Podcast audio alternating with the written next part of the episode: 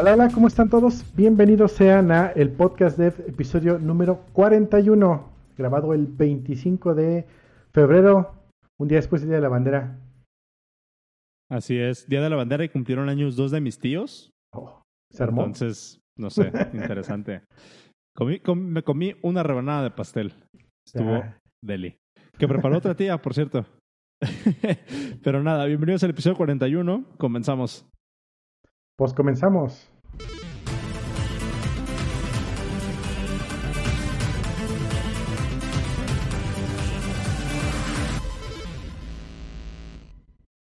¿Qué onda? Ay. Pues nada, acabo de regresar de correr. Me tomé mi licuado, me comí una manzana y entonces estoy así como que con, con, con la, con la pancita satisfecha, ¿sabes? Así como Mm. de... mm. Iba, iba, estaba pensando, fíjate que, que últimamente estoy como... eh, eh, es algo que, que he notado igual, les quería como compartir eso. He estado notado un poco más consciente como de saber si es hambre o es gusguera, nada más. ¿Pues qué? Entonces, gusguera, así le decimos. ¿No, ¿No sabes lo que es ese término? ¿Gula, tal vez? Eh, sí, sí, es, como, es como la gula, pero es como un término coloquial para decir, ay, quiero una, una gusguera, ¿no? Así como que quiero gusguear algo. Es Como- decir, así como que co- co- comer com- como po- comer por comer, ¿no? Entonces, últimamente ya estoy como que más apreciativo de decir, güey, la neta iba a comer por inercia, o sea, por inercia, por, por comer, porque es hora de cenar, pero no tengo hambre. Me acabo de tomar mi licuado y me comí una manzana y creo que ahorita estoy cool. Mm. Este, entonces, no sé, se me hizo, se me hizo interesante cómo uno va aprendiendo a, a reaccionar y a conocer a su cuerpo. No sé, está chingón. ¿Tú qué onda? ¿Cómo estás? Bien, bien, bien. Aquí viendo que en la nueva versión del Chrome eh, está empujando el HTTPS automático para, para el streaming y al parecer se está tronando la este la, el, el- el- ¿En la transmisión en vivo? sí pero únicamente en Chrome porque en el PLS el PLS sí funciona. Aunque Eric me está pasando datos de, de- de- del PLS el PLS si lo abres tú Eric con, con editor de código adentro trae el HTTPS el HTTP al, al Open Radio o sea, es un es un playlist tal cual que adentro trae una URL eso que trae dentro es todo. Entonces eh, igual habría que cambiar eso. Por eso yo tengo que ver directamente con con Open si hay, si hay un stream en HTTPS con SSL. Vamos a ver, vamos a ver qué, qué sale. Dice B. Huerta que, Este, pues, Gusguera es Ah. golonsina, golosina en el sur de Jalisco. O sea, Colima es sur de Jalisco, o sea, Colima es parte de Jalisco. ¡Ah, hombre! Ay, cállate, cabrón. Colima. Ay, Colima está en el norte, ¿verdad? Eso fue bueno. Cabrones. Ah, Estás en el norte, como por, como por Sonora. Ahí, por ahí está Colima. Mensos.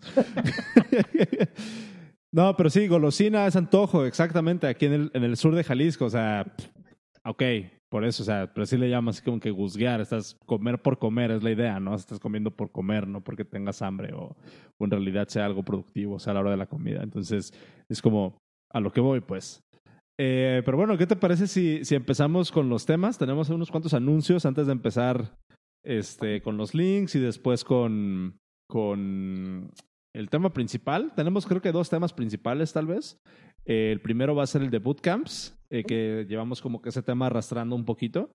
Y eh, por ahí una conversación un poquito más acerca de salarios también. Y algo que a lo mejor no sé si tú tengas algo de contexto, pero lo de que hackearon entre comillas, las, a la Secretaría de Economía. el Facebook de la Secretaría de Economía. ¿Eh?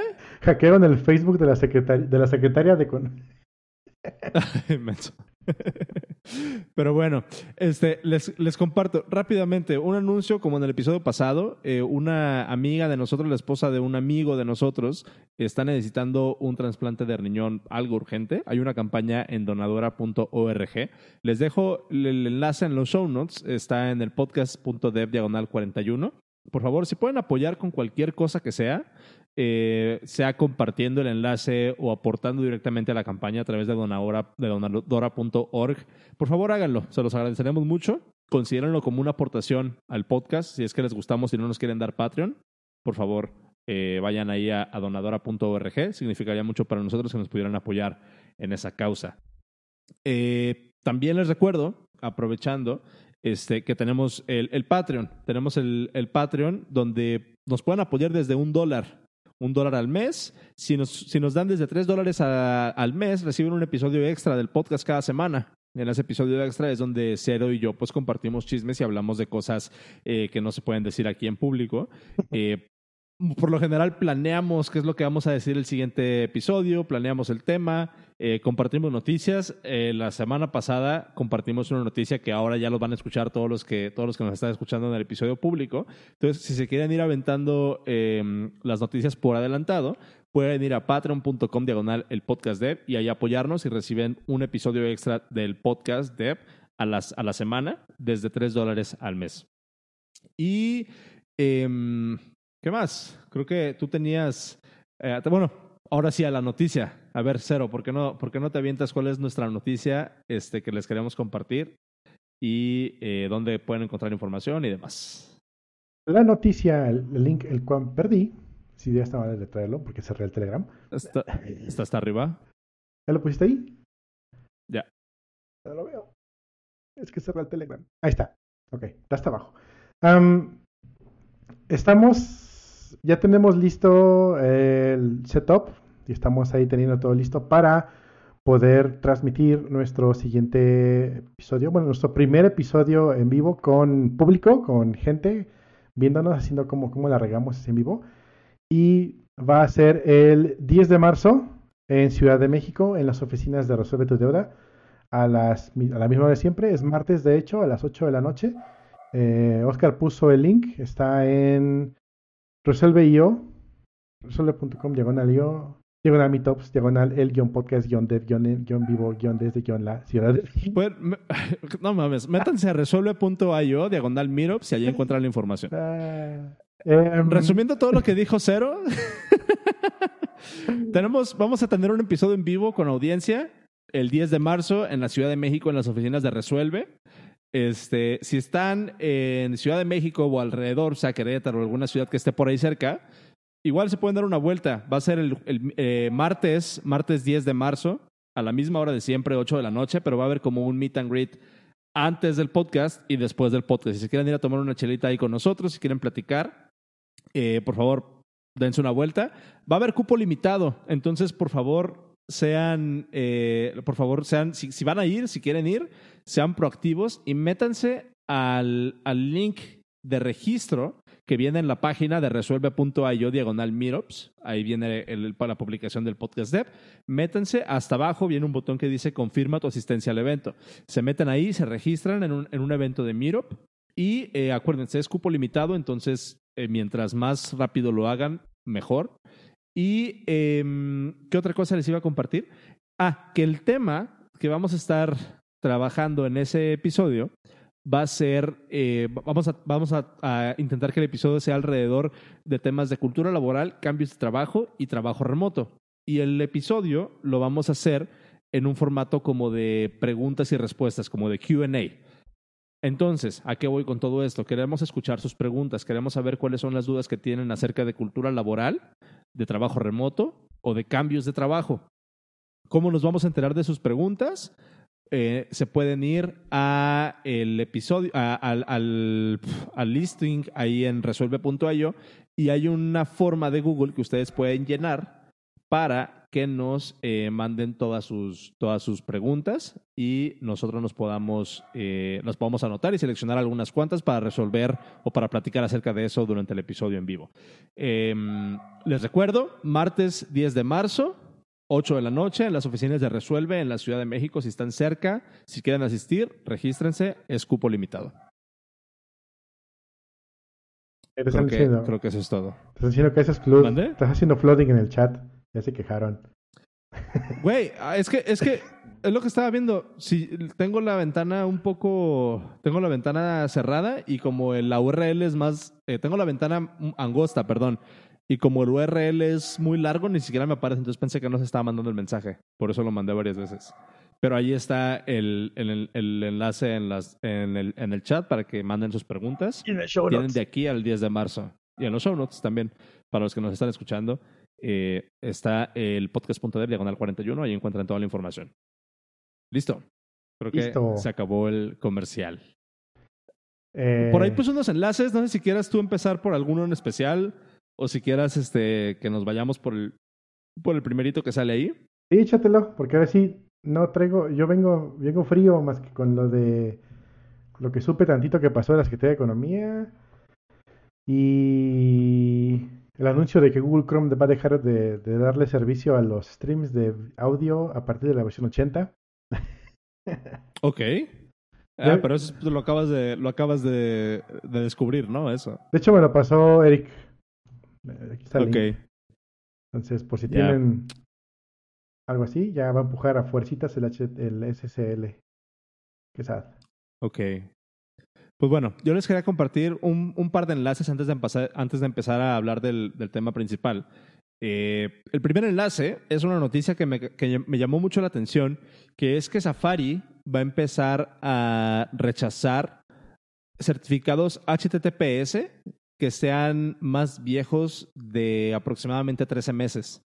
O sea, si tú tienes un certificado de HTTPS en tu servidor que es, es, más viejo que 13 meses, Safari lo va a tomar como, como inválido o lo va, le va a poner como, como trabas, ¿no? Así como de, como, lo va a considerar como de más riesgo, más bien. Eh, esto a partir del primero de septiembre de este año. Entonces, eh, por favor, si tienen, bueno, es, supongo que es como que otro punto, ¿no? Para tomar en cuenta el momento de estar dándole servicio a alguna, algún sitio de Internet. Em, ahora tienen que preocuparse porque su rotación de certificados sea más eh, más efectiva, más pronta, no nada más cada, cada cinco años. Me acuerdo hace, hace un tiempo que era cada cinco años, ¿no? Que, que tenías que hacer la rotación de, de tus certificados. Yo pensé que decías... tienes que meter como a... Ajá. Yo pensé que decías un punto más para no usar Safari, pero... Eh. No, al contrario, porque, porque, porque significa que Safari eh, va a ser más estricto con, con las políticas, o sea, va a ser más seguro, en teoría. O sea que sí, a lo mejor va a ser como un pain in the ass un poco más grande, pero ese pain in the ass significa que puedes estar más eh, puedes tener más certeza de que los servicios que estés usando con Safari tienen una buena seguridad. No sé, ¿tú, tú qué opinas al respecto? O sea, ¿cuál es, ¿cuál es una buena política desde tu punto de vista para mantener certificados de, de SSL? Pues sí sería chido tener, o sea, que sea chido que hagan énfasis en que tengas tu mayor, mayor rotación de certificados por X o Y razón pero está de la chingada que hoy hayas comprado un certificado por cinco años. O por dos. Pero, pero en realidad, ah, ¿es necesario seguir comprando certificados hoy? Porque yo uso en todos mis servicios Let's Encrypt. Y como dice ahorita aquí Eric, incluso tienen una, una madre que se llama Certbot, que es un servicito que instalas en tu un servicito que instalas en tu servidor. Y eh, creo que es como un, un cron yo prácticamente y cada 90 días está renovando. Más bien, no es que cada 90 días esté renovando tu certificado, sino que cada 90 días expiran los certificados. Los certificados de Let's, de Let's Encrypt son muy cortos. Entonces, este, mm, digamos que el mismo bot se encarga de que, estés, de que esté como renovándose el certificado automáticamente. Pero, o sea, comprar certificados sigue siendo algo que se hace? O sea, gente paga todavía por certificados porque, no sé, Let's Encrypt creo que tiene, no creo, Let's Encrypt tiene el respaldo de muchas organizaciones importantes detrás de ellos. Entonces, como que, no sé, ahorita yo no sé si me aventaría a comprar un, un, un certificado, a comprar un certificado como tal. No sé, ¿tú qué opinas? Mm, por ejemplo, en la chamba anterior teníamos un wildcard para para todo el dominio y lo usamos para todos los servicios. Y, y esos generamos eh, subdominios cada tercer día por X o Y razón, porque eran varias cosas del mismo producto. Entonces, tener un wildcard era lo óptimo. Y como era un proceso bastante tedioso estarlo cambiando, porque pues no era sencillo como, como el SNCRIP, por ejemplo, decíamos, güey, si lo puedes comprar por tres años, cómpralo por tres años. Olvídate de eso por, por tres años. Eh, y de hecho sí me tocó renovarlo dos veces. Uno con el, bueno, uno, uno cuando entré y uno cuando me estaba yendo, lo renové. Y sí era un pedo estar haciendo eso, sí era complicado. O sea, porque no estaba la estructura hecha para todo. tenemos ahí un, un servidor que era el que sea de proxy reverse y ahí tenía las inscripciones. y de allí todos hacia atrás te- se conectaban al servidor con, el- con el- con- que hacía el, el, este, el Nginx y ya salías ahora sí al, al web y ya se les quedó en esa capa en medio de, de certificación. Pero pues sí, también tenías un montón de subdominios y crecían a cada rato. Entonces, tener todo eso no será mucho más fácil con un wildcard. Sí, porque, por ejemplo, aquí en el, aquí en el chat están diciendo que comprar un, comprar un certificado solamente vale la pena si necesitas subdominios o wildcards o certificados de mayor nivel de encriptación. También, por ejemplo, dice Necrox en el chat eh, que en el caso de que necesites un EV Certificate, que eh, EV si- significa Extended Validation, que básicamente, así si lo pones en, en términos súper burdos, el Extended Validation eh, ¿Cómo sabes que un certificado es Extended Validation? Es que no nada más va a aparecer el cuadrito, el, el, el, ah, ¿cómo se llama? El candado Mm. en el- la barra de navegación, sino que también va a aparecer el nombre de la empresa o el nombre del Mm. sitio junto Como al entras a candado, Google, como ¿no? que de Sí mayor seguridad, exactamente. Este, mm, pero no sé, a ver, deja- déjame ver, ¿cuánto, ¿cuánto cuesta un certificado? A ver, Buy SSL Certificate. Si busco, ¿cuánto cuesta? A ver, hay una página que se llama SSL2Buy que cuesta 9 dólares al año. Un certificate para wildcards, 40 dólares al año. Y eh, un multi-domain SSL, 45 dólares al año. Y si tienen- quieres un. ah, per- perdón, si quieres un EV, que es el que te digo que es el Extended Certificate, 70 dólares al año. Entonces, eh, a ver, Namecheap tiene a 5 dólares al año. Namecheap no te dan Em, no te da certificados, te los revende. Ok, ok, ok, ok. Porque ahí entra también como un, un tema, ¿no? De a quién le compras un certificado. O sea, ¿por qué, por qué con, con quién te vas a comprar un certificado? ¿Cuáles son las implicaciones de elegir con quién vas a comprar un certificado? ¿Te acuerdas hace unos años hubo un tema exactamente justamente con eso? Exactamente, justamente. Em, creo que era Norton o, o era, o era McAfee, uno de los dos vendía certificados o vende certificados. Resulta que hubo un tema con la empresa y todos se vieron tampereados. O bien, no sabían hasta dónde de la extensión estaban tampereados los certificados y decidieron de un día para otro, ¿sabes qué? Todos los de esta empresa no sirven. Y ya va. Ok. Entonces, de hecho, nos tocó a nosotros, por eso me acuerdo, porque nos cayó a nosotros. Eh, lo interesante es que creo que sí fue Norton. Nos mandó un correo. Oigan, tuvimos un security breach. A partir de dos días así, haz de cuenta que era, era casi inminente, ¿no? A partir de ya, ya no van a servir los certificados que vendimos, pero sigue estos cinco pasos y tienes otra vez el, certificado gratis por el tiempo que te restaba. Y sí fueron otros dos años o año y medio todavía. Entonces, ah, VeriSign. ¿Sí? Creo que sí, no recuerdo. Uno sí, era con el que teníamos certificado nosotros. Y justamente eso pasó. Entonces, ¿cuál es la seguridad que tienes tú de que, de que un certificado realmente este, sirva o no? Porque de repente los demás te dicen, ah, ¿sabes qué? Pues ya no sirve esto que tienes y bye. Ahora, de los que acabas de decirnos del precio de cuánto cuesta un certificado por un año, ¿tienen tiers para más de un año?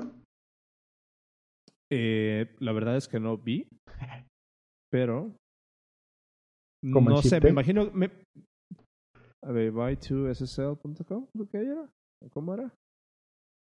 No me acuerdo cuál era la. SSL to buy. A ver, digamos que voy a querer comprar uno. Estos de esta, esta página, a ver, si me meto aquí, que creo que es por Norton. Por ejemplo, em, un wildcard SSL por un año 40, 42 dólares y por dos años 40 dólares. O sea, me ahorro dos dólares. Pero aparte, ese de dos años ya no te va a servir a partir del tercero mes. Exactamente, si usas. Safari. Entonces, así es. Entonces, es como, no sé, a lo mejor esto va, esto, esto va a empezar a afectar también los precios, ¿no? Porque es así como que, bueno, pues la banda ya no va a querer comprar, ya no va a querer comprar certificados. Entonces, ahora, por ejemplo, a lo mejor Let's Encrypt, que de por sí pues ya es gratis y, y bastante bueno. O sea, pues es, es, es estándar. De hecho, hace poco salió eh, una noticia de que Let's Encrypt, a ver si busco Let's Encrypt, eh, ¿cuál era? No me acuerdo, no me acuerdo cuál era, qué era lo que habían, qué era lo que habían dicho. De hecho, el Pero bueno, SSL ah. de, de Live Podcast Dev está con Let's Encrypt. Con eso Ujú. lo hice. Eh, pues es que es, es que está es que está súper sencillo. Me acuerdo por ahí que alguien, creo que no me acuerdo si fue Eric o, o quién, había dicho que también podía meterle eh, como una pantalla SSL a las páginas a través de em, el servicio este de firewall que, que de repente usas. ¿Cómo es? ¿Cómo se llama? Nginx. No, no, no, no, no. El, el de- el de dominios que luego estaban recomendando eh, que para DNS. Em, Ah, Cloud something. Cloudflare. Cloudflare, Cloudflare. Ajá, que, que también puedes eh, poner como que el SSL a través de Cloudflare. Pero no, no sé, no sé exactamente cómo, cómo funciona eso. Yo- yo lo hice otra- en alguna de las versiones de, de nuestra página del podcast ¿te acuerdas que lo pasamos por allí para tener el SSL? Em. Así lo teníamos, pero no me gustó mucho porque hay que mandar los DNS del, del- directamente del registrar a Cloudflare. Y Cloudflare luego ya le pone su pantallita en medio de SSL y ya te deja pasar a donde quieras. Pero te jode los MX. Te obligan, a, te obligan a que compres los MX con ellos. Si hay así opción de que, ah, sí, puedes mandar los MX a otro lado y, este, y puedes tener tu correo en otro hosting, pero no funciona. Por más que le pones, ¿sabes qué? Los DNS de toda la página van aquí, pero los, los MX van a- acá sin este, la, la, la, la. Te dice, ah, sí, lo vamos a procesar. Y obviamente nunca lo procesan. Y nomás no. Ah, pues qué bueno. O sea, va, va, va otra vez como de, de, de la mano de eso que digo de que, güey, pues en un, en un solo lugar y, y bueno, no sé, ya no me quiero meter en ese, en ese deba- debate otra vez. Eh, ¿Te parece si leemos un poquito los, los comentarios antes de pasar al siguiente tema? Eh, dice Necrox, Let's Encrypt soporta wildcards, entonces ya no tienes que comprar ni siquiera para hacer, eh, para hacer eh, certificados SL para, para wildcards, para cualquier dominio. Em, dice, no, no compras con mayor nivel de encriptado, pagas por un seguro y por verificación de la empresa nada más. O sea, no significa que los, no significa que los certificados SSL que compres son más seguros que tal. Em, hay varios precios de, hay varios tipos y precios y proveedores. Em, es prácticamente el costo de una entrada a cine. Dice Chilo Camilo, está más barato un certificado de secundaria. Probablemente. Este, mm, hacen, hacen aquí recomendaciones de Cloudflare, Namecheap. Eh, dice B. Huerta en el chat. DigiNotar era un Certificate Authority que murió por un security breach. Los, eh, los, los CAs, así se le conocen a esto, los CAs son los Certificate Authorities, que son estas organizaciones que pueden firmar, que pueden expedir nuevos certificados. Entonces, así es como se, así es como se van distribuyendo estas, estos certificados. ¿Cómo funciona un certificado SSL? Básicamente, todos los browsers que tenemos en, a nuestra disposición tienen una lista de los Certificate Authorities que pueden firmar ciertos certificados. Entonces, literalmente es una lista, no estoy seguro de cuántos, pero no son muchos. Han de ser unos 30, 40. La verdad, no sé si alguien sabe ese dato de cuántos Certificate Authority hay en todo el mundo. Este, pero bueno, básicamente eh, cada, cada browser tiene esa lista de Certificate Authorities y cada vez que intenta hacer un, handshake SSL, eh, verifica que el certificado con el que están mandando la conexión a través de, Internet venga firmado por un Certificate Authority que está eh, con el que, del, del que puede confiar. Si no, si no funciona así es cuando vemos nosotros, eh, es cuando vemos nosotros el mensajito en, en, pantalla de este sitio te puede estar impersonando, te puede estar intentando, tu, intent, estar intentando robar tu identidad, ¿no? Porque si dice el certificado que viene firmado de tal persona, pero en realidad está firmado por otra persona, y es cuando hay como un, un trust issue, y es cuando uh -huh. se puede se pueden filtrar varias cosas. Entonces, nada más como un pequeño, un pequeño, no sé, preámbulo de cómo, de cómo funciona eso. Era la palabra incorrecta, preámbulo, pero entienden ustedes. Este dice aquí vi algo que me, que me llamó la atención. Los certificados de Pemex eran emitidos por la SEP, según eso. Interesante. Ahorita vamos a hablar de, de la estrategia digital del gobierno de México, chingada madre. Eh, y Haz un login con nada. Facebook, ¿no? Sí, cabrón. A ver, vamos a pasar, a, vamos a pasar al otro tema ya, para, para no seguir hablando de esto. Les quería compartir un enlace. Eh, bastante, es una lectura larga, pero se las recomiendo. Es un artículo de The Washington Post. Se los dejo aquí en, en los show notes y se los dejo también en el chat.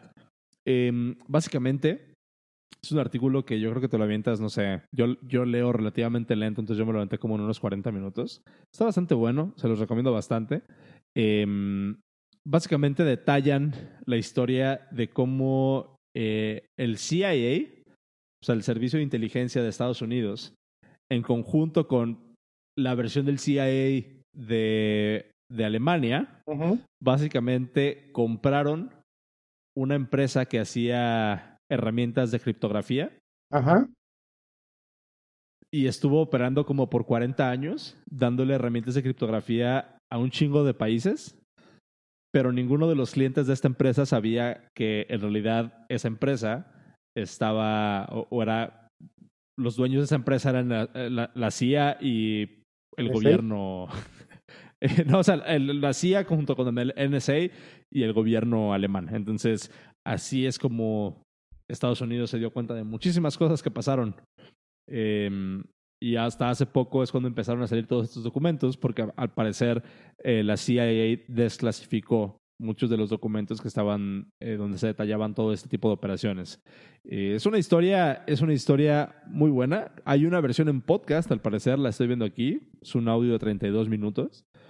Y, mm, y vienen muchos detalles interesantes de cómo es que se manejan en esos, en esos círculos.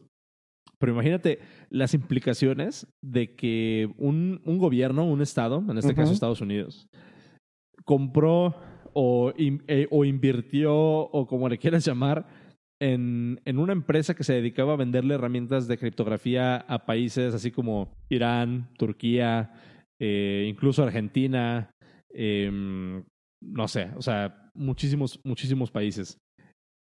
Y aquí hay unos, hay unos detallitos que me llamaron bastante la atención del, del, eh, del artículo, que era que internamente la compañía, pues, obviamente nada más como que los altos mandos de esta compañía que se llamaba Crypto AG, eh, únicamente los altos mandos de esta compañía sabían realmente lo que estaba pasando, ¿no? O sea, sabían realmente cuál era el origen de todo el funding para, para hacer estas ventas detalla esta historia que varias veces contrataron ingenieros muy buenos que se dieron cuenta de los, se dieron cuenta de los backdoors y de las fallas que había uh. en, en, los productos que vendían.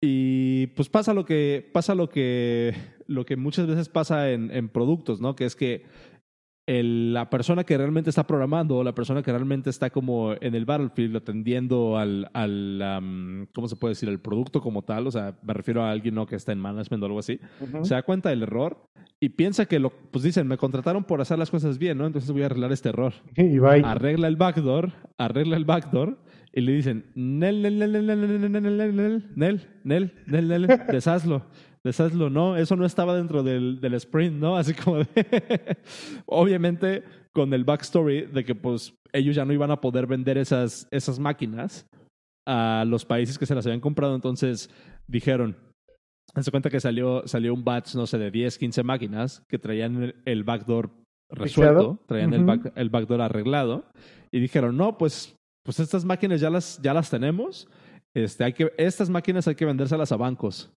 Eh, pero las ya, ya, que hicieron el revert del fix, ahora sí ya podemos seguir vendiéndole a, a, a gobiernos y a, y a milicias, ¿no? Así como que, ay, güey, qué cabrones.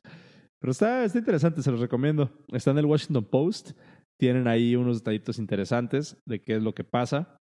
Eh, les recomiendo igual como que, como que lean el artículo en, el, en la página de The Washington Post. O sea, no, no vean, no, no, no se metan como al reader view de su navegador no bajen el PDF porque hay algunos, hay algunos enlacitos por ahí. Es como interactiva la página.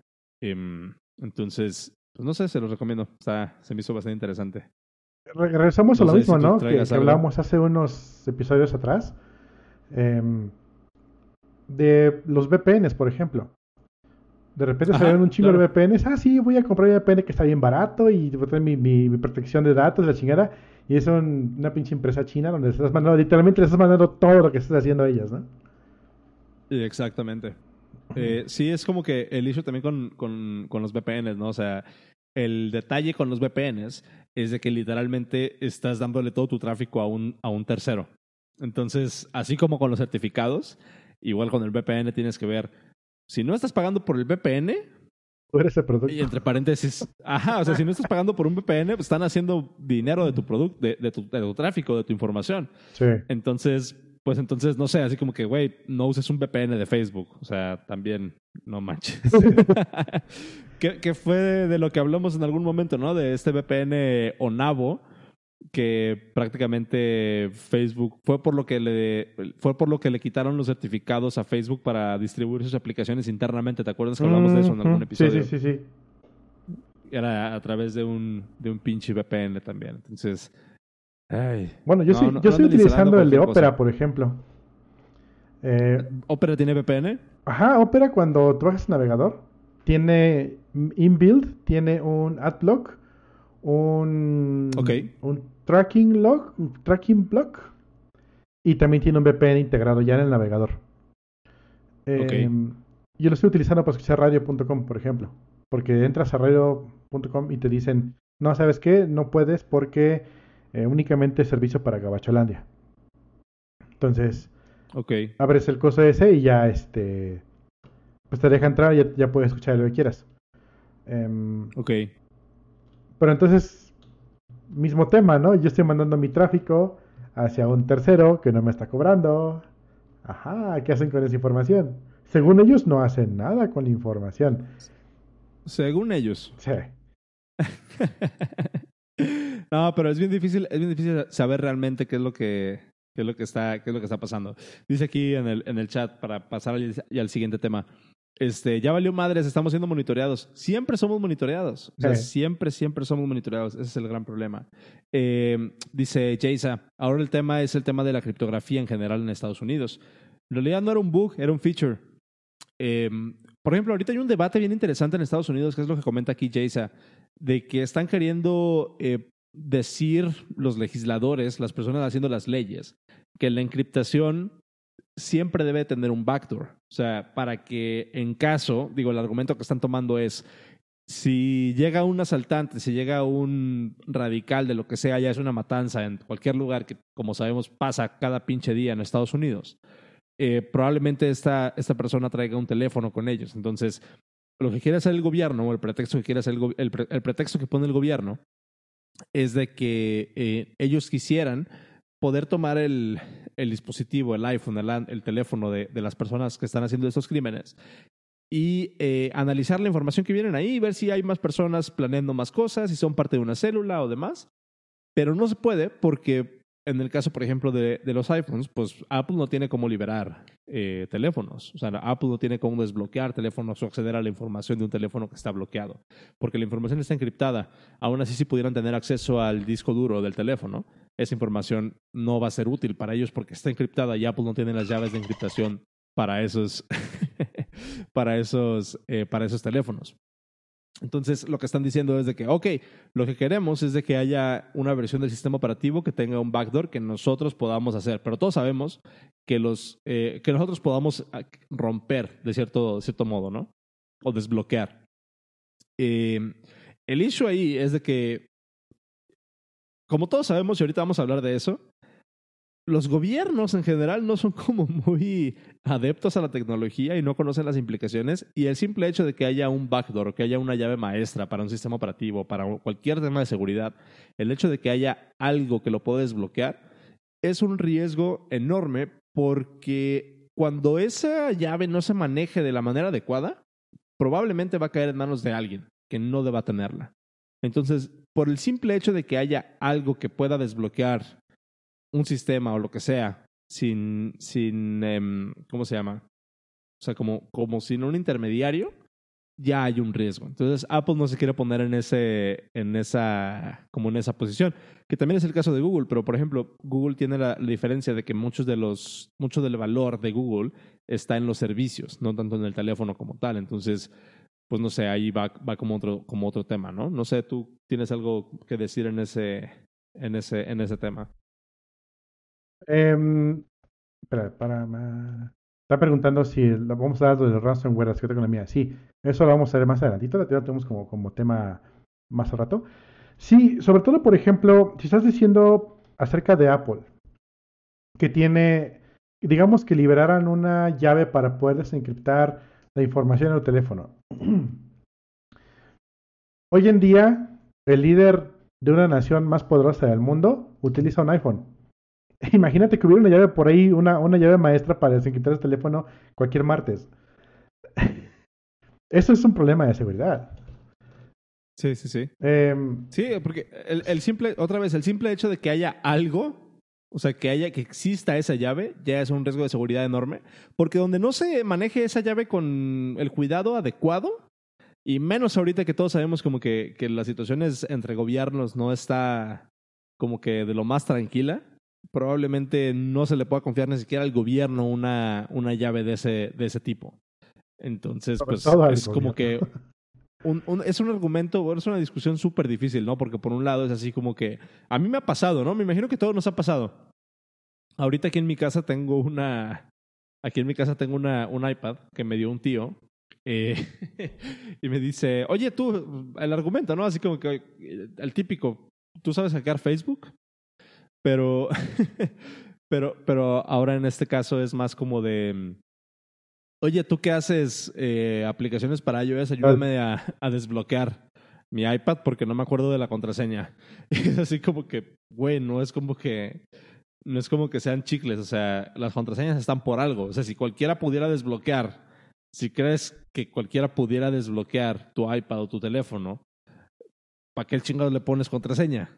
O sea, las contraseñas existen por algo. Entonces es como que ese argumento, ¿no? Así de, bueno, muchos usuarios no, no están conscientes, por ejemplo, otra vez, de que, de que si no haces un backup regular de tus dispositivos y se te rompen, Bye. güey, vas, vas a perder esa información. Pero, por ejemplo, ¿cómo le explicas a alguien que su teléfono tiene que estar encriptado porque es seguro cuando, cuando mucha de la, mucha de la, del argumento en contra de la encriptación, o, no, o si, no, no en contra de la encriptación, sino como que relacionado a la encriptación, va de la mano de, ah, no tengo nada que esconder. Ujú. Pero es así como que, dude, o sea, no se trata de que tengas algo o no, que te tengas que esconder algo o no, es más como que, ¿por qué alguien tendría que tener acceso a tu información? Entonces, es un debate como que tiene mucho peso de ambos lados. O sea, yo entiendo a las personas que dicen eso, pero también entiendo las implicaciones de tener sistemas que están desprotegidos completamente. Entonces, yo creo que es por eso eh, que, que hay como que tanto, tanto polvo alrededor de este tipo de situaciones. Pero, pero bueno. Em, Hubo un no, sé si, caso- no sé si quieres hablar de... Ah, dime, dime. Sí, hubo un caso hace unos años. La verdad es que creo que fue un caso hipotético, no fue un caso realmente, o, o no, ya, la verdad es que a estas alturas ya no sé ni qué desayuné. Fue un caso que estaban escribiendo de cómo hackear el Pentágono. Tú te imaginas, güey, el Pentágono es los lugares, tiene que ser los lugares más cabrones del mundo para pues, poder entrar este, a hackearlo. No hay salidas directas a internet o no sé qué, ¿no? Creo que sí fue un caso real, no me acuerdo. Resulta que lo lograron de una forma muy estúpida. Agarraron, se dieron cuenta dónde los godines salían a comer, a qué plaza iban cerquita, y luego los traquearon y vieron en qué carro iban o por dónde iban a comer, y cerca de donde lo pudieran encontrar tiraron USBs. Estamos hablando cuando los USBs apenas todavía eran caras y eran pues, algo, algo- un objetivo bastante codicioso, ¿no? O sea, ahorita hoy en día te encuentras una... Hace 15 años, ponle. Sí, exacto. Tiraron varias USBs ahí en el piso y pues lo agarraban los godincitos. Ah, mira, me encontré una USB, qué buena onda. Primera cosa que hacían, se iban a su computadora, a su cubículo en el Pentágono y la enchufaban a la computadora. ¿Y qué pasaba? Pues se, ya. arma- o sea, se, se hacía, de hecho era, era un worm lo que estaban distribuyendo, que lo que hacía era redistribuirse sobre sí mismo y utilizaba las, las tu contact list para volverse a, a este a, a transmitir. Eh. Dicen ahí que es un episodio de Mr. Robot. Yo no he visto Mr. Robot, así que te puedo asegurar que no lo vi allí. y tiene mucho más tiempo que la serie. Ah, basado en ese caso. ese- ok, ok, ok. Ah, ya, ya. Sí, sí, sí. Este, pero por ejemplo, hay una, o sea, ahí, ahí desde, desde mi punto de vista, es más como un problema de cultura, de, de cultura laboral, porque, güey, si trabajas en el Pentágono, debe de haber un protocolo para que no puedas llegar a inventar cualquier pinche USB que te encuentres en la calle. O sea, eso, tiene, eso debe de ser parte de tu entrenamiento, ¿no? Sí, Como bueno, pero si hablamos de de hace más de 10 años, pues no había esas.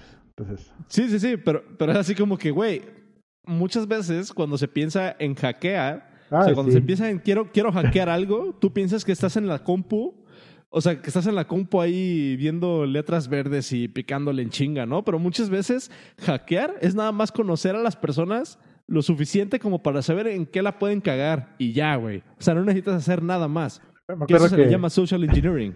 vi- un post eh, que decían hackers en las películas. Type, type, type, type, type. I mean. Sí. Sí, o sea, no, eh, así no funciona la mayoría de las veces. La mayoría de las veces cuando te hackean es porque tu contraseña es 1, 2, 3, 4 o tu color favorito o el nombre de tu perro o cosas así. O sea, ¿Viste- neta, ¿Viste la película esta de, de, de Los Ilusionistas 2? sí, sí, sí, sí, sí. O, o fue la 1, creo que fue la 1. Donde le hacen dos tres preguntas random al, al güey este, les contesta cosas estúpidas como para como, así random, y resulta que eran sus preguntas de seguridad. Y con eso entran a su Sí. cuenta y bye.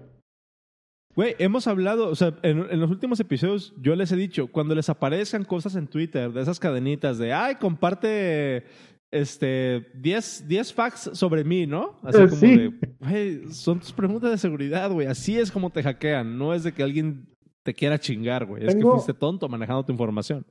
Este. Tengo, por ejemplo, dos casos. Uno que fue real y fue donde salió todo el, el celebrity.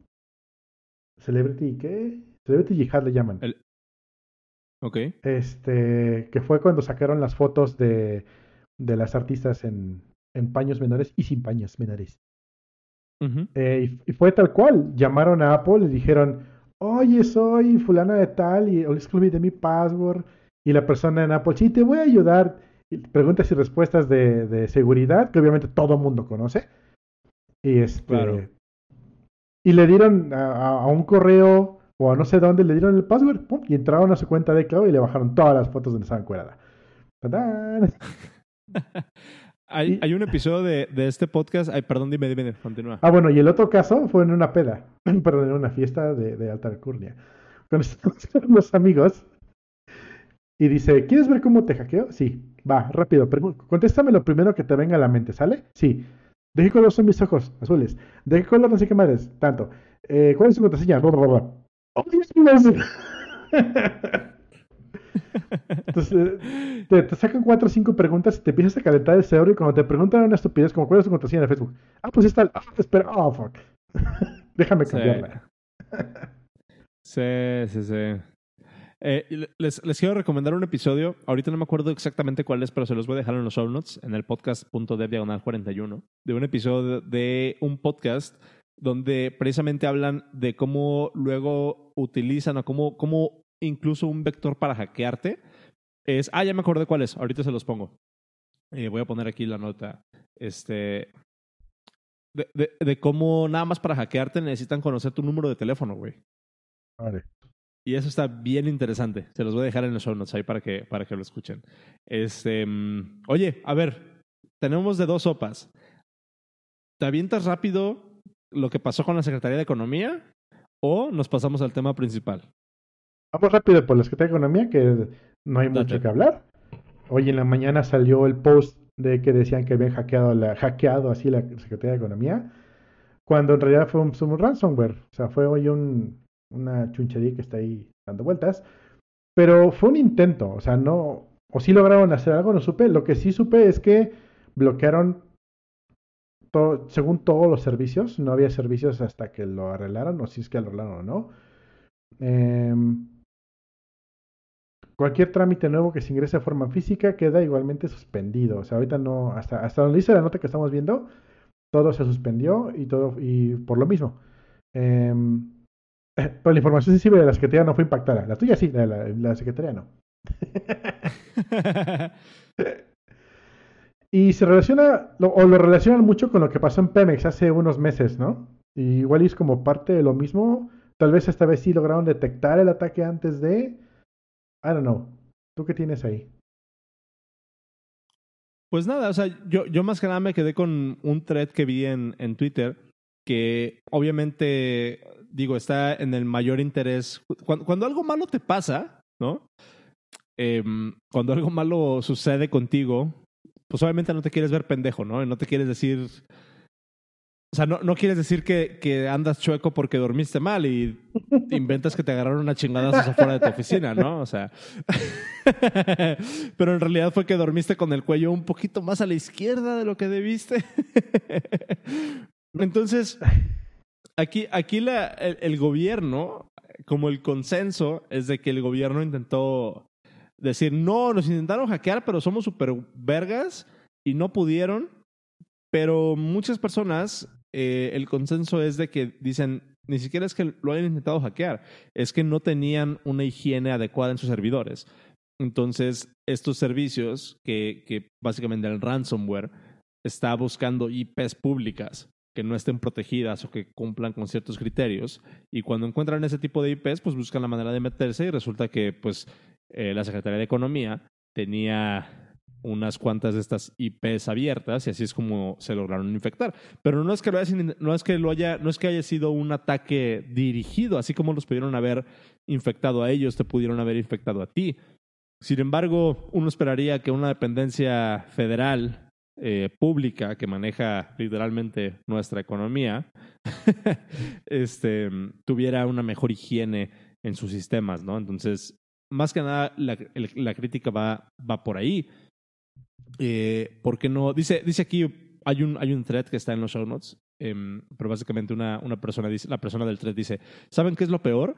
No aprenderán nada, seguirán corriendo a gente que sabe, cancelando contratos de soporte con privados y lo peor, seguirán haciendo el ridículo. Yo creo que eso es lo más importante de aquí, ¿no? O sea, no, lo, importante de este tipo de cuestiones es aprender de los errores en qué la cagaste y cómo lo puedes prevenir. Para eso están los postmortems y por eso es tan interesante leer los postmortems de empresas, porque muchas veces es así como que, bueno, la cagamos aquí, aprendimos esto, no va a volver a pasar, ya no nos van a volver a atacar acá. Pero, güey, algo tan simple como tener tus IPs o tener un cierto nivel de higiene para que no te puedan instalar un ransomware, mm. es así como de, dude, es el bare minimum, ¿no? Ahorita están preguntando. ¿Y ya? Pregunta Eric, ¿cuál es la diferencia entre hackeo y ataque cibernético? Está bueno. Hackeo yo lo defino como lo que estoy haciendo ahorita. para. Si te das cuenta, ya no escucha tu voz en, de, la transmisión que tenemos en Instagram a través del micrófono. Lo que hice fue enchufarle el, el, dongle de, al, iPhone y le puse los audífonos. Y estoy sacando a través de los audífonos que no estoy escuchando. Para que ya no se oiga a través de la, de la de la, este, de la bocinita del teléfono. Un ataque cibernético, a uno de los miles de ejemplos que se me ocurren, por ejemplo, eh, Hola, Weris Manuel en Instagram. Están diciendo que se oye mucho eco y muchos teclados. Sí, porque la transmisión oficial está a través de live.elpodcast.dev. Aquí nada más estamos mamaseando con los videitos. un, un, ataque cibernético es algo como cuando, por ejemplo, te quieres meter a la Wi-Fi de, un, servicio que está en WPA. ¿WPA se llama la nueva inscripción? La, nueva inscripción, me. Em, bueno, ¿cómo lo haces? Te metes a, snifeas la red, buscas a un cliente, le mandas un end connection, el cliente recibe el end connection y lo que hace es reconectarse al Wi-Fi, para lo cual manda un handshake que está encriptado. Tú capturas el handshake a la hora de hacer sniffing y lo pasas a través de un, de un, este, de un diccionario para poder sacar el, password del Wi-Fi y listo. Y ya tiene. Eso es, eso es, un ataque cibernético muy a bajo nivel. Hay cosas mucho más locas como un ataque de, de, de DOS, de DOS, donde puedes tirar un servicio y aprovechar el downtime para hacer un man in the middle, por ejemplo. Entonces, eh. Sí, eh, yo creo que definiría, la, la definición de hacking es hacer que un pedazo de software o una herramienta haga algo para lo que no está diseñado. Exacto. Punto. Eh, el ataque cibernético es cuando estás tú intentando hacer como una afectación del otro lado. Entonces, no sé, o sea, ataque cibernético siento como que en base a lo que sabemos, a lo que se sabe en Twitter que realmente pasó, suena como un stretch, suena como, sí. como otra vez no quisieron decir que durmieron chuecos y están inventando que se pelearon con un tigre afuera de su trabajo. Entonces, no sé, es una distinción importante, pero pues nada, es, la información que tenemos. Nada más era como curioso comentarlo. Em, ¿Qué, ¿Qué te parece si nos pasamos a, Lambda? Ajá, así platícame. ¿Tú, investigaste, ¿Tú investigaste algo? O sea, ¿estás algo em, empapado del tema? No. Lo, último que supe de, No. de, de, de bootcamps y de eso fue eh, de cuando hacían fraude con los bootcamps y decían que ya está listo y era pura basura. Fue lo último que supe. Sí, es que mu- muchas, muchas personas nos preguntaban o nos decían que habláramos acerca de los, de los bootcamps. Eh, si eran buenos, que si los recomendábamos y nada. Em, de hecho, para este episodio, originalmente habíamos buscado a alguien de Platzi y alguien de Código Facilito para que nos vinieran a acompañar a grabar el episodio, pero ah, no pudimos ahí ajustar los tiempos, entonces el episodio tiene que salir todos los martes, entonces pues aquí estamos sin, sin una opinión experta hasta cierto punto, ¿no? Me, me, habría imaginado em, que, por ejemplo, no sé, ta- tal vez alguno de estos servicios como Platzi o Código Facilito o estas em, como plataformas pudieran tener algún conflicto de interés hablando de, de este tipo de temas, ¿no? Porque Ujú. obviamente está como que muy relacionado con lo que ellos hacen, pero aún así les quise como extender la invitación. Desafortunadamente no se pudo. Pero bueno, antes de pasar al tema tal cual de Lambda, porque a lo mejor puede sonar como un poco inflamatorio, ¿tú qué opinas de los bootcamps? O sea, ¿qué, qué, qué nos podrías comentar acerca de los bootcamps? ¿Se te hace que son buenos? ¿Alguien debería tomar un bootcamp? ¿Cuál es la diferencia entre un bootcamp y una certificación? ¿Cómo, cómo, cómo está tu, tu cabeza o tu mente en ese, en ese ámbito? No sé si nos puedas dar un, un rundown. Son un chingo de preguntas. No.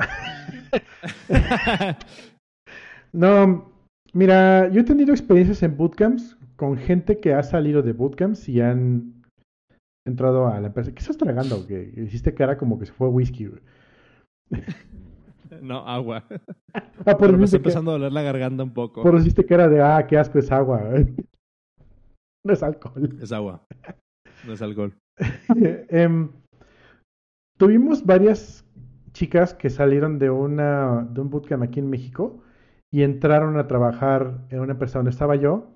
Una de ellas sí fue muy buena, pero las otras dos muy malas.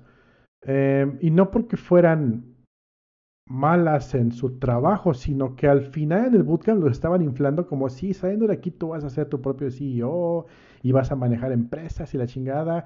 Y en vez de, por ejemplo, enfocarlos a, a realmente, pues algo muy, muy, muy tangible que puedes vender bien, que es, por ejemplo, irte a DevOps, irte a backend o a DBA o ser un frontend así bien cabrón. Eh, no, los está mandando a UX sin mucho background de diseño. Entonces, así de, oye, espera, tomaste un bootcamp, o sea, hace, hace cuatro meses, hace seis meses, este, te dedicabas a hacer pan. Y hoy ya me estás diciendo que eres UX expert. Pues vamos a probarlo, ¿no? Y resulta que pues no daban el ancho. Eh, ahí fue el último que vimos con esa empresa, luego me salí. Eh, y luego me tocó gente de otro bootcamp donde es 100% JavaScript. Eh, igual, frontend, backend.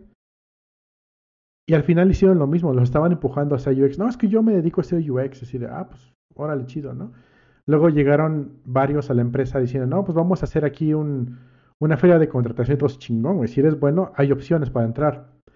Y le hacíamos así como que un, un examen ahí súper básico, así de, de frontend, de backend. Y decía, oye, ¿qué hiciste en, en tu bootcamp? No, pues que hicimos un... hicimos un, una aplicación que recibía los datos del cliente y hacía eso, y reservaciones. ¡Órale, chido! Y dime cómo hiciste esto. Ah, no, es que yo me encargaba nada más de organizar el equipo. Ok. Claro. Entonces, no hiciste nada de código. No, no, es que lo mío era más experiencia de usuario. Mm, ok. Otro. ¿Tú qué hiciste? Decir con la, misma, sí, la misma aplicación. Órale, qué chido. ¿Y tú qué hiciste? Ah, yo hice el módulo que, que tiene la búsqueda. O sea que de toda la aplicación hiciste nada más así. Sí, nada más hice esta partecita. Resulta que los equipos eran como de 20 personas. Entonces, Ok. de, de, de, pues de 20 seas uno. Y pues te ibas a conectar a 20 por el precio de uno, ¿verdad? Ya. y cosas así. Entonces, no realmente salieron muy buenos. Pero te digo, tuve la excepción de una persona que sí fue muy buena, salió muy bien, muy bien preparada, sabía bien cuál era el scope en el que estaba trabajando, sabía bien cuál era su background y a dónde quería llegar y qué posición estaba en ese momento, que era lo más importante. Y decía, yo no sé, pero quiero aprender. Y en chinga le enseñaba y aprendía y, se- y nos íbamos al siguiente issue. E- Esa chica, obviamente, ese tipo de mentalidad que pasó, pues se encontró la mejor empresa y se fue. Pero bueno, Claro. es como que la- siento yo que es la excepción a la regla. No, no veo yo. Sobre todo si vas a empezar desde scratch, desde nada, a trabajar y entrar con un bootcamp. Híjole, lo veo como un stretch muy largo, a menos de que realmente tengas bien, bien en mente hasta dónde vas a llegar y dónde vas a salir. Sí, fíjate. Bueno, eh, to- todo este contexto viene de esas preguntas, ¿no? O sea, nosotros recomendamos a los bootcamps. Eh, yo, yo me acuerdo mucho de, de, mm, de, por ejemplo, el episodio que tuvimos con David Padilla, que de hecho el episodio, en, en ese episodio hablamos un poquito de los bootcamps. Y de hecho el episodio se llamó Vuélvete doctor en ocho semanas, ¿no? Porque decíamos, Sí. bueno, es que el, el equivalente ahorita de los bootcamps es como si hace, eh, de los bootcamps de programación o de UX design o de UI design o lo que sea, es el equivalente a que hace 20 años te hubieran dicho, güey, estudia los sábados, seis horas cada sábado y vas a salir con tu título de medicina. O vas a salir con tu título de, de contador, o vas a salir con tu título de, de X o Y. Algo bien importante con los bootcamps o con estos programas de, de desarrollo acelerado, lo que sea, es que tienes que tener bien en cuenta cuál es la definición entre saber hasta cierto punto cómo funciona algo y saber si este mm, si eso que está haciendo está al nivel de lo que se tiene que de lo que se tiene que, que, hacer en la industria, ¿no? O sea, yo puedo hacer JavaScript, sé cómo funciona JavaScript hasta cierto punto, pero yo no me atrevería a cobrar al- por algo de JavaScript. Otro problema que tienen, otro, otro problema que tienen los bootcamps es eso que dices, inflan el currículum. O sea, tú crees que alguien que salga de un bootcamp, o sea, que alguien que le ha dedicado los últimos seis meses, que no es por demeritar, no es por demeritar, demeritar el esfuerzo, pero todos sabemos que en seis meses de trabajo, por más intensivo que seas, no tienes un scope completo de cómo es cómo se funciona un equipo de trabajo, cómo es cómo tiene que desarrollarse cierta cosa, cómo es, cuáles son las implicaciones de hacer X o Y, eh, X o Y tecnología en X o Y circunstancia. O sea, sim- simplemente no, no puedes saberlo con seis meses de haberle dedicado un bootcamp, con ocho semanas, con un año de haberle dedicado un bootcamp, ¿no? Sí. Em, a mí me, otra, otra de las cosas que me, que me resuena mucho es que muchas veces estos bootcamps son bastante caros. Y a mí algo que me brinca mucho en esa parte es decir, em, te estás dando cuenta, o sea, te das cuenta que entrar a un bootcamp va a requerir hasta cierto punto que tú dejes de atender otras áreas de tu vida que a lo mejor necesitan mucho más eh, atención. Y el outcome, el resultado de lo que puedas hacer o de lo que puedas ser capaz de hacer al finalizar tu bootcamp, nadie te lo asegura. Porque, sobre todo si hablamos de las cuestiones de programación, hay un dicho que creo que es uno de los, una de las grandes mentiras, ¿no? De que todos deberían programar. Decir, como que no, no, no todos deberían programar, porque programar no es, no es para todos. Y algo que comentaba David también en ese episodio que les comento, en el episodio eh, de, de Vuélvete Doctor en ocho semanas, que se los dejo en los show notes también, es que decía, güey, qué gacho que muchas personas quieran entrar a programar y quieran meterse a estos bootcamps, quieran meterse a aprender de esta manera acelerada, por la promesa de que van a tener un trabajo súper chingón y que van a ganar un montón de dinero, ¿no? Entonces, es más como que un tema filosófico. Yo creo que si tú estás considerando en entrar a un bootcamp, tienes que pensar en un, par de cosas. En la primera, que muy probablemente ese bootcamp, por más acelerado, más pesado, más caro que sea, no te va a garantizar que cuando salgas puedas ser productivo en una empresa. Eso es lo primero. Porque otra vez, en el tiempo que dura ese bootcamp, no te van a poder dar todo el scope de lo que tiene que de lo que involucra desarrollarte en tu área. Y no me refiero nada más a programación, sino sea diseño. En seis meses de un bootcamp no puedes ser un diseñador full stack.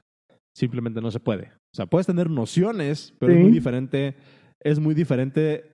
El, el otro día estaba escuchando un podcast donde decían, güey, hay herramientas y hay personas que operan herramientas. Tú para poder operar un martillo no necesitas saber cuál es la implicación de la fuerza de la relación entre, entre la, em, ¿cómo se le llama? La cinética, eh, cuáles son las leyes de la física que hacen que un martillo funcione. Sin embargo, tú puedes agarrar un martillo y hacerlo acá. O sea, de cuenta que es exactamente lo mismo, así lo veo, ¿no? O sea, si entras a un bootcamp, puede que te enseñen a usar un martillo, pero no te van a enseñar a, no te van a, enseñar a, saber o no te, van a, no, te van a decir por qué funciona un martillo, por qué funciona una palanca, o por qué funciona la rueda. Y algo, y algo bien importante, ahí antes de que continúes, algo bien importante, justamente que dijiste martillo, hay un dicho muy, muy también famoso que dice cuando lo único que sabes hacer es martillar, a todo le ves cara de clavo. Todo parece clavo, exactamente. Exactamente. Entonces, eh, tienes que estar bien consciente que sí vas a saber usar un martillo, sí vas a saber usar JavaScript, sí vas a saber maquetar, sí vas a saber bla, bla, bla. O sea, sí vas a saber, digamos, como que la punta del iceberg y a lo mejor lo vas a saber hacer muy bien. Sin embargo, muchos de los trabajos a los que vas a poder aplicar o en los que realmente pagan ese salario que tú estás buscando, ese salario por el que tú te metiste a ese bootcamp, o ese, ese salario o esa posición o ese cambio de, estado, de, estilo de vida por el que tú estás diciendo hacer este cambio de carrera y meterte a un bootcamp, requiere que sepas dos o tres pasos atrás. Sí requiere que sepas cómo funciona y por qué funciona el martillo y si el martillo es la herramienta adecuada para resolver ese problema, ¿no? Em, no sé si, si, si, si, quieras que leamos ahorita, este, eh, dice, uh, dice Jaysa, es igual en las universidades. A ver, Cero, tú estás haciendo tu universidad. yo, yo, estoy, yo estoy, yo, yo ya mandé a la chingada a la universidad en la que estaba. A ver. Este, a ver, platiquemos de eso un poquito porque va muy de la mano. Aquí en México todavía no son tan prevalentes las universidades, pero a como hay prepas de seis meses, cómo hay prepas de tu certificado en, en ocho meses, cómo hay carreras sabatinas, hay un montón de... Güey, es la misma chingadera. Tienes razón, Jaisa, es lo mismo, es exactamente lo mismo, es exactamente lo mismo. hay, hay unas... Platícanos, Cero. Hay unas escuelas preparatorias de... Te avientas tu, preparatoria en, seis meses. Mm, sí, sí las hay. Son... Son realmente para salir del paso son para, para bajar la cantidad de personas que podrías considerar analfabetas porque no tienen estudios, más no porque no sepan. Ojo ahí. Em, también para personas que necesitan por lo menos tener la, preparatoria para poder conseguir una chamba. Eso sí te lo. Punto que la universidad no te la piden, pero la prepa sí te la van a pedir. O para conseguirnos un papel, lo que sea, ¿no? Entonces, son para salir de allí. Pero ¿qué te ayuda mucho? ¿O ¿De qué te sirve ese papel que te dan? realmente no sirve mucho de nada. A menos de que hagas una de esas preparatorias que son no son solamente propedéuticas, sino que también son este, mm, técnicas. Entonces ya sales con un título de técnico en, y en eso sí te tienen que preparar para que sepas hacer X o Y cosa. Entonces, esas sí tienen un poquito más de valor, pero no son, no son de seis meses, eso sí te lo aseguro.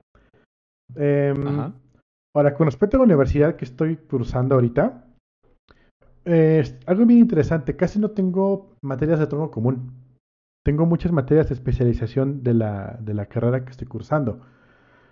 Sin embargo, no se deja de sentir como una preparatoria con esteroides. No es una universidad. De hecho, ni siquiera la universidad con la que cursé, que fue presencial física en Cancún, no este. No, no se siente como una universidad como te la pinta en las películas, en la que vas, haces investigación y al final tienes algo que, aportas al mundo y no manches, ah, qué chingón, y tienes un área de, un, laboratorio poca madre y todo. No, realmente eres como una preparatoria mm, con esteroides. Y, las clases eran de la misma forma. Vamos a hacer un escrito sobre la introducción a la gastronomía. Decir, de, ok, chido, pero pues eso que me deja allí es muy importante, y, lo estoy entendiendo más ahorita, es muy importante lo que te dicen todos. El enfoque que tú le des al aprendizaje. Muchos dicen que la escuela no forma a las personas, sino que las personas van a la escuela a formarse. Y eso es importante, porque yo he hecho, por ejemplo, llevo cuatro o cinco materias ya cursadas, em, y una de ellas fue introducción a este, gestión de proyectos. Ok. Y era, había como cinco libros que había que leer, eh, muchas teoría, muchos de, de, cómo organizar personal, etc, etc. Y realmente el cuestionario para avanzar en el módulo te, hacía tres preguntas bien estúpidas como, ¿cuáles son las siglas para, una estupidez, ¿no? ¿Cuáles son las siglas de, de tu carrera? Ya ponías tres letras y ya pasabas el cuestionario. O sea, no fue literalmente eso, pero te das la idea, ¿no? Eh, entonces, una persona que diga únicamente voy a tener lo mínimo para pasar, lo puede hacer. Tiene lo mínimo para pasar, cursa la materia, la pasa y vámonos. A, y así se lleva todas las 40 materias de la, de la carrera. Y no hay realmente alguien que te diga, güey, lo estás haciendo mal, porque realmente estás cumpliendo con lo que le piden. Pero una persona que sí realmente quiera aprender lo que es, se va a chutar el libro y va a hacer un análisis correcto, no lo va a copiar, no va a hacer trampa en los foros, no va a pues, hacer las cosas malas, va a hacer bien. Y eso es lo que realmente te genera el conocimiento que la carrera te debería dar. Eso es en las nuevas carreras que son en línea, por ejemplo. Aunque todo el mundo sabe que tú vas a una universidad a cursarla por los contactos, no vas por el conocimiento. Y eso es claro súper importante que lo, que, lo, que lo conozcas. Bueno, que lo conozcan la gente que está cursando. Me van a decir, no, es que yo fui a la mejor universidad del mundo, la chingada. Sí, pero realmente lo que vas a sacar de allí es que si tú eres un empresario, bueno, tú eres hijo de fulanito de tal y vas a tener una empresa en el futuro, conociste a gente que sabe que trabaja chingón para hacerlo por nuestro lado. O, caso contrario, si tú eres esa persona sin contactos, ahí vas y conoces al junior hijo de fulanito de tal que al día de mañana va a poner una empresa bien chingona y te va a conocer a ti. O sea, son estupideces, ¿no? Pero realmente es lo que funciona. Networking es lo que funciona. Es realmente por lo que se hacen los meetups, por el networking. Em, ahorita, por ejemplo, va a ser dentro de poco el, meetup del Elixir en Ciudad de México. Y allí, y allí lo, lo, lo importante es el networking que se genera after de eso no realmente lo que vas a aprender en 20 minutos. O sea, no vas a aprender a cómo hacer un debugging completo y haciendo una refactorización de todo tu código en, en una plática de 10, 15 minutos. No va a suceder. Pero por lo menos vas a conocer quién lo hace bien para que, para que le preguntes y empieces a contactar, etc, etc. Entonces, eso es lo, importante de esos, de, de esos, de eso, del networking. Ahora bien, eso no lo tienes en estas escuelas. Y regresando al punto de los bootcamps, ok, puede que sí conozcas a alguien que lo sepa hacer bien. Digo, sobre todo si pagas 60 mil pesos por, por hacer un, bootcamp de cuatro meses, seguramente hay personas que tienen mucho dinero y que saben qué hacer. Pero, pero ¿no crees que si, que, si, que si conoces a alguien en el bootcamp es precisamente porque o sea, está en la misma situación que tú? Pero, por ejemplo, podría llegar el hijo de Junior del empresario Fonotac y dijeron, güey, aprende a programar, aprende a hacer lo que sea ya vi que aprobaste todas las universidades, aprende a hacer lo que sea, te pago tus 120 mil pesos de, tu bootcamp de, de, de NoSQL y este, ya con que salgas con eso te doy la vicepresidencia junior. Entonces, okay. Podrías llegar a conocer gente muy bien posicionada en bootcamp, pero aún así vas a pagar un chingo de dinero. Y si tú crees que en 6, 4, 8 meses vas a tener todo lo necesario para poder valerte por ti mismo en, una empresa, no, vas a salir como, como junior y tienes que, depende mucho de ti, de que si ellos te enseñan de la A a la B, tú aprendas de la C a la Z por tu cuenta, porque eso no va a suceder por, por cuenta de ellos. Sí, y, y, muchas, muchas de las quejas relacionadas con los bootcamps, y de hecho, si, si hablamos, por ejemplo, del último escándalo con esta Lambda School, eh, que es un bootcamp en, en, San Francisco, que estuvo en Y Combinator y un montón así como de, de cosas, le hicieron mucha fanfarria alrededor. Pero muchas de las quejas ahí eran de que, dude, o sea, el contenido que nos están dando, que fue lo que a mí me pasó exactamente en la, en la universidad en la que yo estaba inscrito en línea, eh, mucho del contenido por el que nos daban para estudiar para los exámenes eran videos de YouTube. O sea, ah, eran, eran, eran, videos de YouTube, güey, que, que podías ver ahí. Es así como que, güey, esta banda está pagando un chingo de varo, güey. Por ver YouTube. Y, eh, por ver YouTube, o sea, y también las preguntas súper estúpidas, o sea, no sé, yo siento que ahí es un, es un tema más que de si está bien o si lo recomendamos o no yo siento que la pregunta o, o, lo que deberíamos de, a, lo que, a lo que deberíamos de ponerle exactamente atención si estamos pensando en, en, en, si meternos o no a un bootcamp es saber exactamente cuáles son nuestras expectativas. Si tú te metes a un bootcamp esperando que al terminar esos, esas ocho semanas, esos cuatro meses, esos seis meses, puedas integrarte a una industria, competir con gente que lleva 15 años, que lleva 10 años, que lleva 5 años en la industria, no va a suceder. O sea, neta, neta no va a suceder. Por más que le eches ganas, por más que te desveles, así le inviertas 60 horas a la semana a estudiar y a ponerte al, chingadazo, la experiencia, la experiencia que te da trabajar en la industria, la experiencia que te da trabajar con diferentes equipos, la experiencia que te da cagándola en el, en el, en el trabajo, o sea, en producción, tirando producción, metiéndote en problemas reales. Esa experiencia nunca la vas a encontrar en un bootcamp.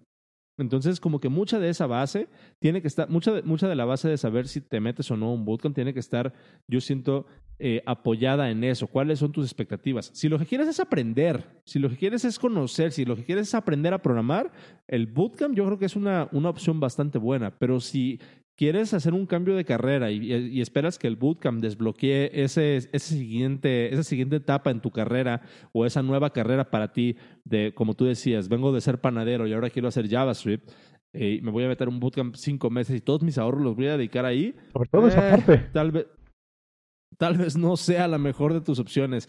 Y, y, y, y, más que nada, o sea, no sé, tú, tú si fueras a elegir un bootcamp ahorita cero, imaginémonos que no sabes nada de programación, pero sí tienes toda la experiencia de vida que tienes. ¿A qué, a, qué, qué, buscarías en un bootcamp o qué sería lo que, que, que, investigarías para saber si te conviene o no meterte a un bootcamp? Para cambiar de carrera, no. Pero tal vez sí para mejorar algo. ¿A eso es lo que te refieres? No, no, no. O sea, si, tú, ya, tú ya decidiste que quieres entrar a un bootcamp. Tú ya decidiste que quieres aprender a programar no sabes nada de programación, pero tienes toda tu experiencia de vida. ¿Cómo, cómo decides a qué bootcamp te metes? Híjole. No lo sabría. ¿Qué buscarías? ¿Qué buscarías en un bootcamp? Eh, eh, es que justamente es el problema. Eh, yo no sabría, o sea, tendría toda experiencia de vida de, ok, de cómo, de qué es lo que quiero llegar, pero realmente, ¿cómo puedes saber que un bootcamp es bueno? Lo primero que yo diría es, ok, ¿dónde están los egresados y dónde están ahora? Exactamente. Eso exactamente. Es, esa es como que la primera forma, pero obviamente toda esa información se puede tamperear. Fíjate, yo cuando estaba igual, yo, yo sé que lo que estoy compartiendo no es precisamente con un bootcamp, pero eh, cuando decidí entrar a la universidad a la que entré, que ya no estoy, eh, sí pregunté, ¿alguien ha estudiado aquí? Y sí me dijeron, sí, está de la chingada. Y aún así, aún así me inscribí. Y aún así me inscribí. Fíjate que la que entré yo sí tiene buenos reviews, ¿eh? Ok. ¿Y, ¿Y, tú estás a gusto? O sea, ¿estás, estás contento? ¿Estás, eh, ¿Cuál es tu situación? Mi primera materia que cursé tal cual me gustó mucho porque sí me dio cosas que no tenía yo en, en la pantalla, que no tenía yo en la mesa. Era justamente lo que era gestión de proyectos. La segunda materia que cursé, o la tercera, no recuerdo, eh, esa sí fue un downgrade, pero fue porque es computación. Entonces, realmente era aprender Word, Excel y PowerPoint. Ya. Eh, esa sí fue un downgrade. Sin embargo, como te digo, las demás son más especializadas, entonces ahí es donde realmente vamos a ver de qué lado más que la tortilla. Ok, de qué lado más que la iguana, dicen por acá. Pero sí, o sea, yo siento, yo siento que esa es como que una, una distinción importante que se tiene que hacer al momento de, si tú estás pensando en meterte a un bootcamp para cambiar tu carrera, considera las implicaciones que eso, te, que eso tiene. O sea, vas a tener que cambiar completamente tu vida, vas a tener que dedicarle. Hay mucha gente que deja de trabajar por meterse en bootcamp. Es así como que, güey, no. O sea, la neta, la inversión no vale la pena si lo que quieres es rebotear tu vida laboral. Porque va a ser muy difícil que llegues a, como dicen coloquialmente, a tirar chingadazos al nivel al que tú esperas. Obviamente, si tú vienes, o sea, Ah, obviamente si estás metiéndote un bootcamp para programar, para aprender a programar, significa que no sabes, ¿no? Entonces es, es, muy fácil que te la vendan como de, sí, güey, oh, va a salir y va a ser súper chingón.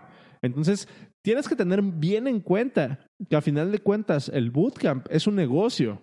Para ellos, a ellos les conviene que tú estés convencido de que vas a aprender ahí lo suficiente, porque obviamente saben que no sabes cómo funciona la industria y cuáles son, cuáles son las implicaciones de que sepas, por ejemplo, JavaScript, pero de que no sepas Node o de que no sepas cuál es la diferencia incluso entre, entre JavaScript y Node, ¿no? O sea, ¿cuál es la diferencia? O, o, o, si te van a enseñar, por ejemplo, Angular, ¿no? En 2020, en contra de si te van a enseñar React, ¿cuáles son las implicaciones de eso? Que sí existen, aunque no creas. Entonces, ahí tienes que tener mucho en cuenta de, de, qué tienen ellos que ganar. Pues obviamente tú les vas a pagar un varo upfront para tener unas clases. Entonces ellos ya ganaron, ¿no?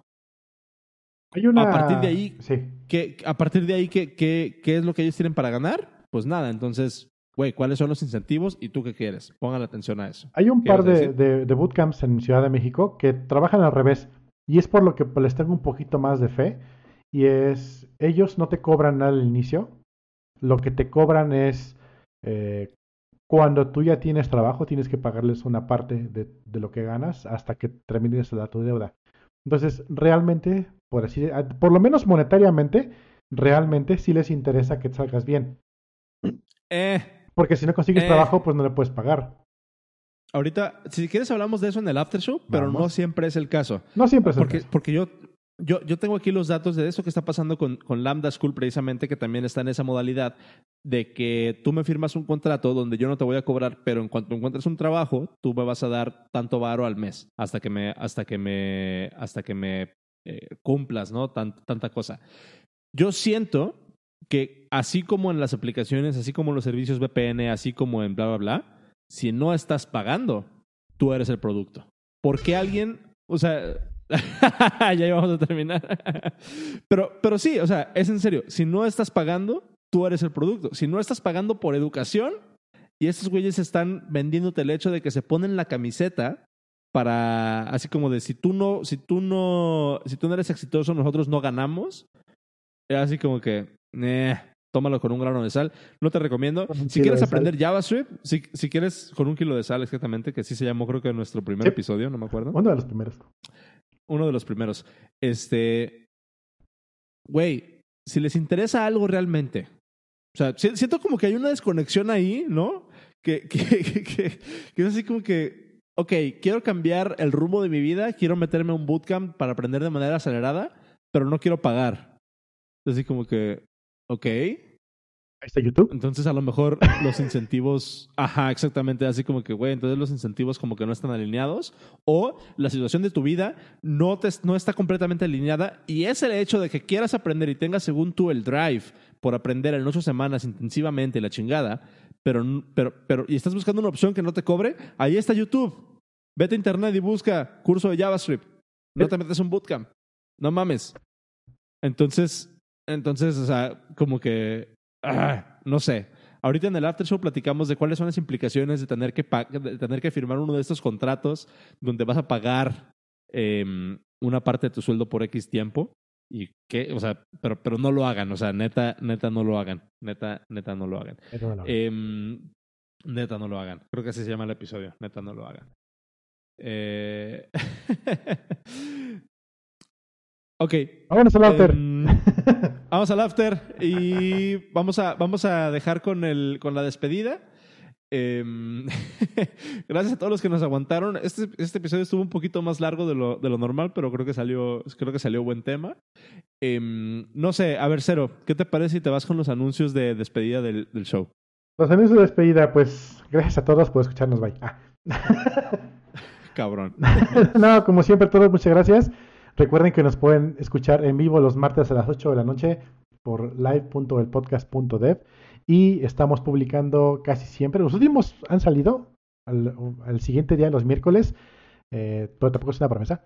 Eh, en su reproductor de podcast favorito, en el RSS que utilicen, eh, estamos en elpodcast.dev.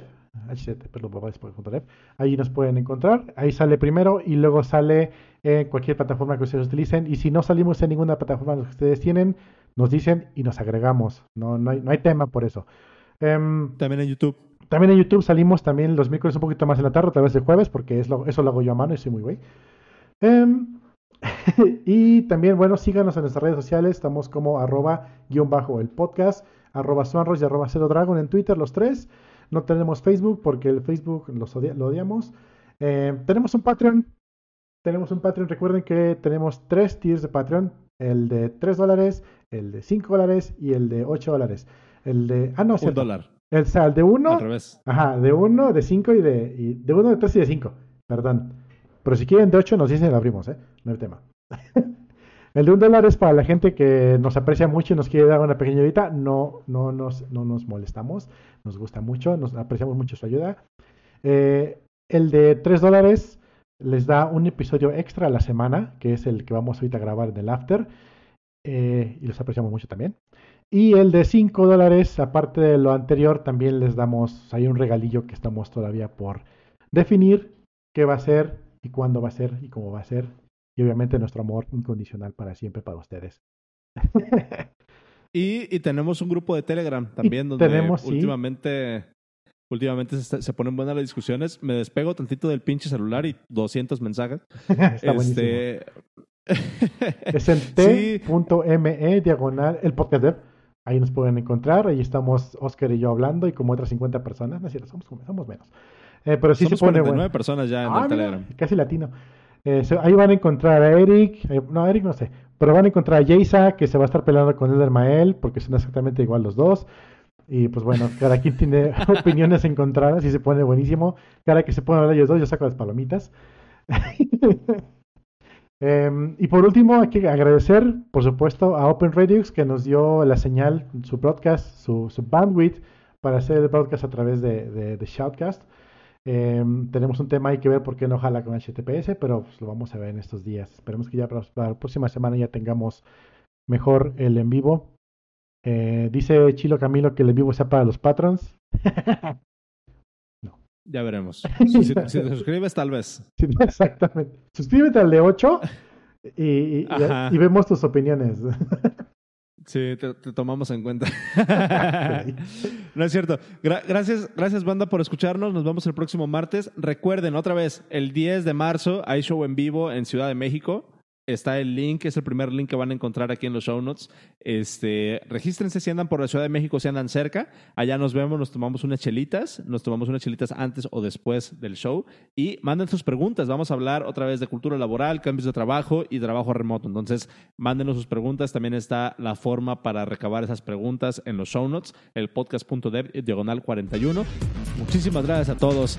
Ya me cortaron. Ah, como los Oscars. Ah. Hasta luego, amigos. Bye.